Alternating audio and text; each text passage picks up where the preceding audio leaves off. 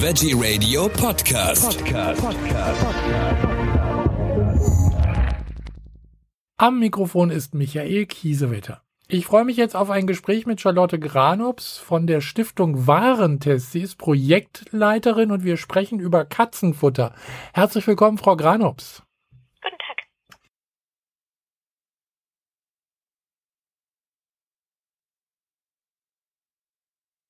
Frau Granops, Sie haben Katzentrockenfutter getestet.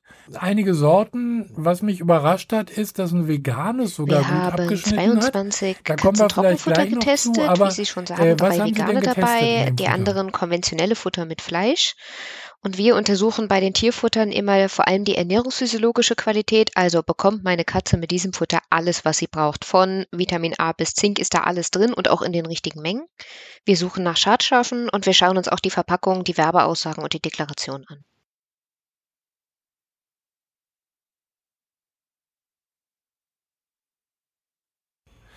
Also zwei Drittel der sehr Getesteten waren ja wirklich Bei den sehr Veganen gut sieht es leider gut. nicht ganz so schön aus, aber selbst da hat uns ein Futter überrascht. Das schneidet zwar äh, mit ausreichend ab insgesamt wegen der Fütterungsempfehlungen, die stimmen nicht so ganz, aber in der Ernährungsphysiologie, also beim Nährstoffgehalt, ist, kommt das tatsächlich auf ein Gut und das hat bisher bei uns noch kein fleischfreies Tierfutter geschafft.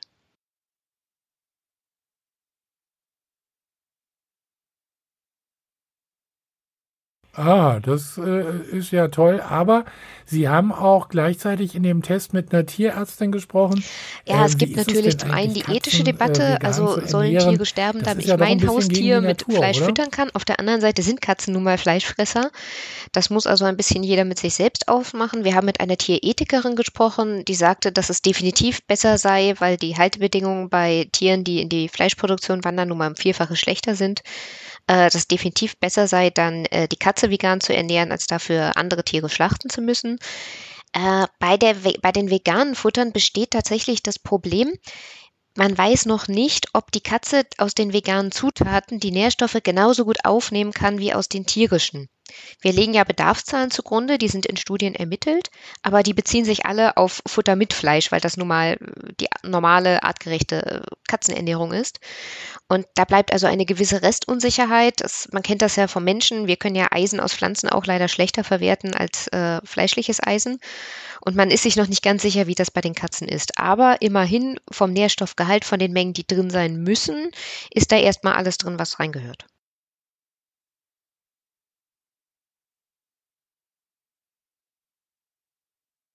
Also wir könnten dann zum Beispiel zum Eisenpräparat auch Orangensaft nehmen. Das Ja, würde genau, das das Ganze das dann ein bisschen Ja, und es gibt ja auch, aber es gibt ja äh, zu Eisen. Es gibt dieses Helmeisen aus dem roten äh, Fleisch. Das nimmt ja quasi nochmal die, die Expressaufnahmestrecke. Das ist ja ein hochkomplexes Thema. Und, äh, aber wir freuen uns immerhin, dass ein veganes Futter schon mal so weit gekommen ist, dass die Nährstoffe enthalten sind. Bisher hatten wir nämlich bei den meisten da leider immer doch gravierende Mängel.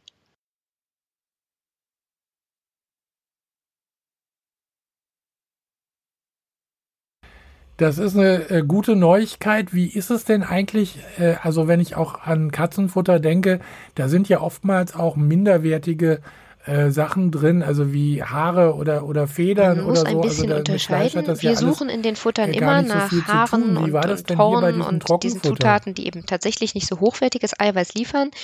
Da äh, haben wir keine Auffälligkeiten gefunden. Das kann man der Katze unbedenklich geben. In der Hinsicht muss man sich keine Gedanken machen. Ähm, anders sieht es ja ein bisschen aus. Man, man geht ja oft von sich selber aus und sagt, ah, ich esse ja auch nur das, das Muskelfleisch, das soll meine Katze jetzt bitte auch kriegen. Aber tatsächlich darf man nicht vergessen, viele Nährstoffe stecken genau in diesen sogenannten tierischen Nebenerzeugnissen, also sowas wie Herz oder Leber, was der Mensch nicht haben will, was der, die Katze aber ganz gut versorgt. Und da ist das ja sogar sehr gut, wenn die in den normalen Futtern, in den nicht veganen Futtern enthalten sind, weil sie eben wichtige Nährstoffe liefern und das natürlich auch ein Nachhaltigkeitsaspekt ist. Also wenn ich jetzt die Tiere nur mit Muskelfleisch in den Futtern füttern würde, dann müssten dafür ja extra noch Tiere geschlachtet werden und das will natürlich keiner.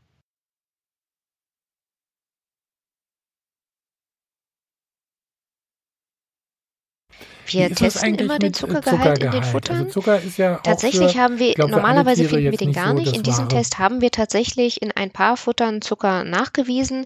Das ist alles noch in Mengen, wo man sich keine Sorgen machen muss. Zucker hat ja bei Katzen so den Ruf eines Lockmittels. Das ist aber unsinnig, weil Katzen Zucker gar nicht schmecken können. Also die haben, die, die haben gar, gar kein Rezept dafür süß. Und insofern, der Zucker wird da eigentlich nur reingegeben, damit er so ein bisschen schöne braune Farbe kriegt. Das ist tatsächlich mehr für Herrchen oder Frauchen als für die Katze. Der ist das ziemlich egal. Wir haben ein Futter mit der Maximalwert von 4 Gramm pro 100 Gramm Futter, äh, 4 Gramm Zucker.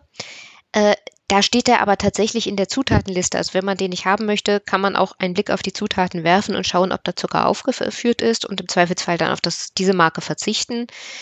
In den Mengen, in denen wir jetzt Zucker nachgewiesen haben, ist er aber tatsächlich für die Katze unbedenklich. Also wegen Karies, Diabetes, was auch immer, muss man sich da keine Gedanken machen, nicht in diesen Mengen.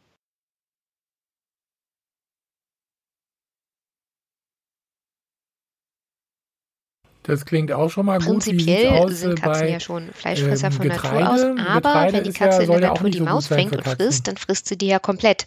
Das heißt, sie frisst tatsächlich auch den Mageninhalt mit. Also so ein bisschen Getreidekörner sind für Katzen sogar relativ normal. Und pflanzliche Zutaten können zum Beispiel Ballaststoffe liefern, die für die Katze gar nicht so verkehrt sind, gerade wenn die Tiere so ein bisschen übergewichtiger sind, was heute leider sehr häufig vorkommt, ist das gar nicht so schlecht. Insofern ist das bis zum gewissen Maß in Ordnung und eigentlich spricht da jetzt auch gar nichts dagegen. Es kommt so auch ein bisschen diese äh, Glutenfurcht aus der menschlichen Ernährung, schwappt so etwas zu den Tierfuttern drü- äh, hinüber. Also wir sehen das häufiger, dass auf den Tierfuttern glutenfrei steht. Das ist aber eigentlich bei Tieren gar nicht so wild.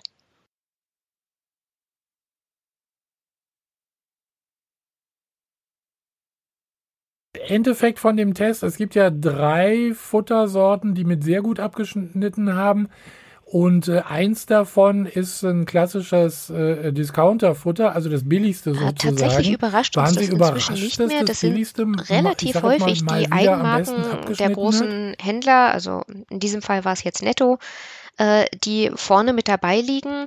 Das liegt daran, dass die oft von äh, sehr großen Herstellern hergestellt werden, wo dann offenbar das nötige Know-how zu finden ist, um diese Futter optimal herzustellen, dass die Tiere mit allem versorgt sind.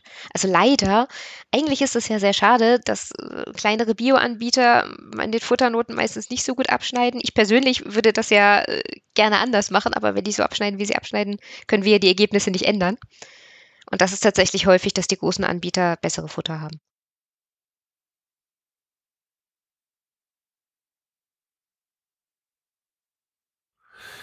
Aktueller Test, Katzen Trockenfutter, 15 überzeugen und versorgen die Katze gut.